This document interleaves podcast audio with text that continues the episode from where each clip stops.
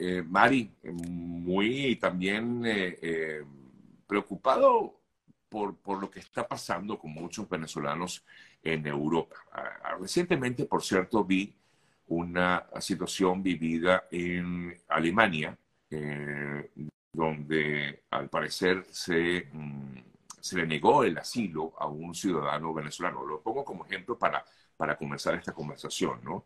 Se le, se le negó el asilo a un ciudadano venezolano porque al parecer pues, no había razones para otorgarle ese asilo. Al parecer ha habido un cambio eh, con respecto a lo que han visto de lo que ocurre en Venezuela. Es decir, te pregunto, en Europa hay cambios en la visión de lo que pasa en Venezuela como para no entender que realmente hay todavía condiciones eh, de crisis humanitaria en el país, en Venezuela, para otorgarle asilo a ciudadanos provenientes de Venezuela en Europa? Eh, yo siento que ellos saben perfectamente lo que está pasando en nuestro país, pero han habido circunstancias que han venido sucediendo en los últimos años que hacen que tomen sencillamente decisiones. Como sabemos, los países tienen la facultad de decidir a quiénes o no otorgan asilo. Eh, inicialmente estaban dándole asilo en la mayoría de los países sin problemas a nuestros hermanos venezolanos, pero eh, llegó la pandemia, la pandemia eh, generó, por supuesto, que, todos los estados vieron un poco hacia adentro y, organizaron un poco la casa con todo el, tema sanitario. Y saliendo de la pandemia, llegó la guerra en Ucrania, que para Europa es extraordinariamente delicada. Eh, eso implica además una cantidad de ucranianos que han venido saliendo eh, de, Ucrania y eh, que se han venido a todos los países de Europa. Y Europa ha generado un mecanismo de acogida para los ucranianos y eso, por supuesto, nos ha dejado a nosotros un poco de lado. No porque no sepan lo que está pasando, pero porque sencillamente entiendo, han decidido, bueno, nuestra prioridad ahora es dar apoyo a los ucranianos. Ahora bien, pero entienden que todavía en Venezuela hay una situación humanitaria, Mari. Sí, sí, sí, sí. Eh, eh, lamentable, lamentablemente también eh, el tema de haber, de, todo lo sucedido con el gobierno interino, no solo ahora, sino el último año, que fue la verdad muy poco activo. Eh, ha hecho que los países eh, pues bajen también su guardia en, en cuanto a la situación eh, de Venezuela. Pero hay algo que quería comentar, Sergio, y es que ¿por qué surgió esta iniciativa nuestra de presentar lo que se llama... Quisiera que habláramos de esto un poco, que yo no lo he dicho, yo abordé el tema por otro lado, pero es que un poco para, para que entendieran nuestros amigos que están conectados. Efectivamente, Mari ha hecho una petición en, nombre de muchos venezolanos ante el Parlamento Europeo justamente para dar un poco de, visibilidad, ¿no?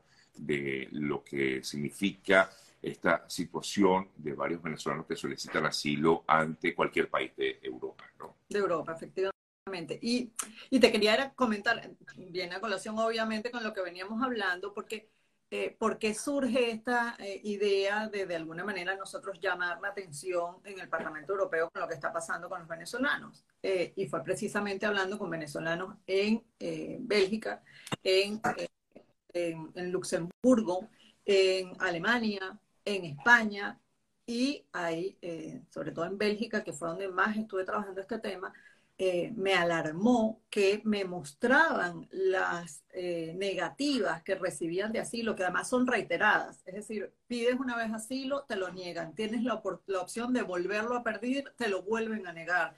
Vuelves a, a de repente trabajar, a hacer cosas que consideras que te pueden servir para pedir el asilo y te lo, hay, hay compatriotas venezolanos que tienen tres y cuatro negativas. Y esto va transcurriendo el tiempo y te queda. Y el argumento para no otorgarles, disculpa que te interrumpa, Mari, el, argumento para no otorgarles el asilo, el asilo ¿cuál es? Entonces, eh, cuando me muestran las negativas, el argumento es eh, la constitución de Venezuela, la constitución bolivariana de Venezuela, establece que los venezolanos tenemos derechos a todos los derechos humanos, valga la redundancia. Entonces, eh, bueno, con ese argumento que además me asombró también, eh, que lo, es un copy-paste porque lo pone exactamente el mismo párrafo en distintas negativas a distintas personas. Eh, bueno, pues se supone que como nosotros en nuestra constitución tenemos establecido que tenemos derechos para ellos, eh, con eso no, no, no, no, tienen por qué recibirnos como refugiados ni darnos asilo, porque nosotros tenemos establecido en nuestra constitución los, los derechos humanos. Entonces, bueno, pero igual los tiene Nicaragua, igual los tiene Cuba. Ese es mi eh, argumento con ellos. Traté de reunirme, por, por supuesto, con todos, digamos, los funcionarios que trabajan eh, con todo el tema de asilados, de otorgamiento de asilo, y eh, no fue posible. La verdad es que han estado bastante cerrados. Luego eh, vimos casos, como mencionabas al principio, en Alemania recientemente deportaron a dos venezolanos porque hay países donde no te, no te deportan pero te quedas en negro, que es lo que estaba comentando, ¿no? Tienes opción, si no tienes identidad, pues no puedes sencillamente trabajar pues formalmente con un contrato de trabajo, eso lleva a que no tengas tampoco derecho a la sanidad en ese país, derecho a educación para tus hijos. E, es decir, se te van trancando las puertas cuando te quedas en negro. Entonces sí, claro, trabajan en negro, pero termina siendo también una explotación, porque de repente eh, te contratan o te dicen que vas a trabajar por cuatro horas, pero trabajas ocho. Y el pago es por esas cuatro. Entonces, los, los, venezolanos me decían, bueno, pero ¿qué hago? Si dejo el trabajo me quedo sin nada. Aunque sé que estoy siendo explotado, pues eh, mantengo mi trabajo en estos casos. Entonces, bueno, eso nos llevó... Eh, eh, antes de que continúes, disculpa, Mari, pero sientes que no ha habido una buena explicación de lo que realmente ocurre en Venezuela, más allá de lo que pueda decir como, como tal la Constitución venezolana de lo que realmente ha ocurrido en Venezuela, no ahorita, desde hace ya varios años, en Europa, como para eh, eh, describir realmente la situación humanitaria que tienen muchos venezolanos en el mundo y sobre todo en Europa.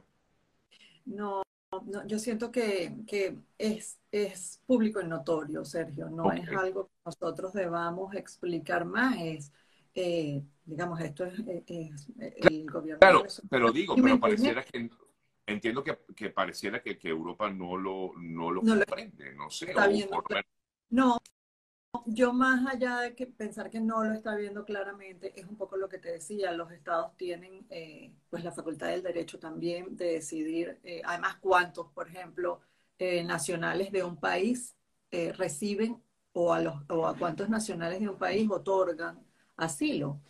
Porque además también es verdad que si nos ponemos en los pies, un poco en los zapatos de, los países europeos, bueno, pues están recibiendo eh, solicitudes de asilo de Siria, de Ucrania, de Venezuela.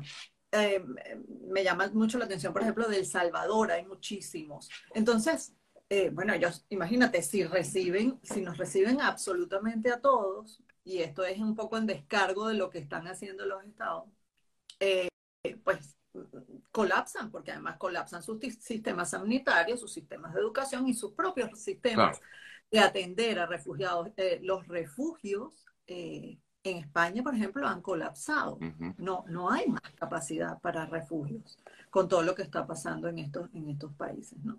Entonces, claro, ellos van un poco cerrando la puerta para eliminar también el efecto llamado y empiezan a negar y a negar y a negar y a negar de manera de, de, también que se, que se sepa de alguna manera que no es que llegas y pediste el asilo y ya. Claro, Claro, Ahora, eh, ¿en qué consiste la petición que has hecho tú en nombre de muchos venezolanos ante el Parlamento Europeo como tal? Eh, bueno, esta, esta petición surge por todo esto. Eh, ya fue hace casi un año y medio que la pedimos y eh, pues conversando también con funcionarios del Parlamento Europeo que han sido muy cercanos con la situación de Venezuela, nos han hecho un acompañamiento, eh, la verdad, muy importante.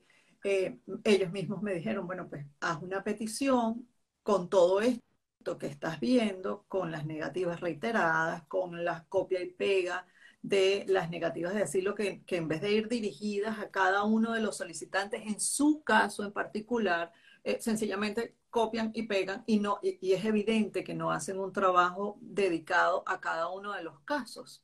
Eh, incluso han habido, Sergio, eh, abogados de oficio de los distintos países que le piden toda la documentación a la persona, la persona entrega sus documentos, asume que su solicitud de asilo ha sido, eh, digamos, tramitada y después se enteran, el abogado les dice, no, es que no la tramité porque ese día no pude ir cuando teníamos la cita. Entonces ni, siquiera le tramitan, eh, los que son abogados de oficio, ni siquiera les tramitan muchas veces eh, las solicitudes para para ir dilatando, ¿no? Y eso genera, por supuesto, en mucha gente eh, un nivel de angustia, de desesperación, de agotamiento, que dicen, mira, eh, me voy, me voy, porque, porque pasan los años y no lo logran. Entonces, bueno, ante todo esto decidimos hacer esta petición que es eh, ante una comisión del Parlamento Europeo que se llama Comisión de Peticiones, que está establecida para que los ciudadanos europeos, ante alguna situación que, con la que se sienten afectados, pues hagan una petición al Parlamento Europeo para que sea estudiada, evaluada, visibilizada esa situación.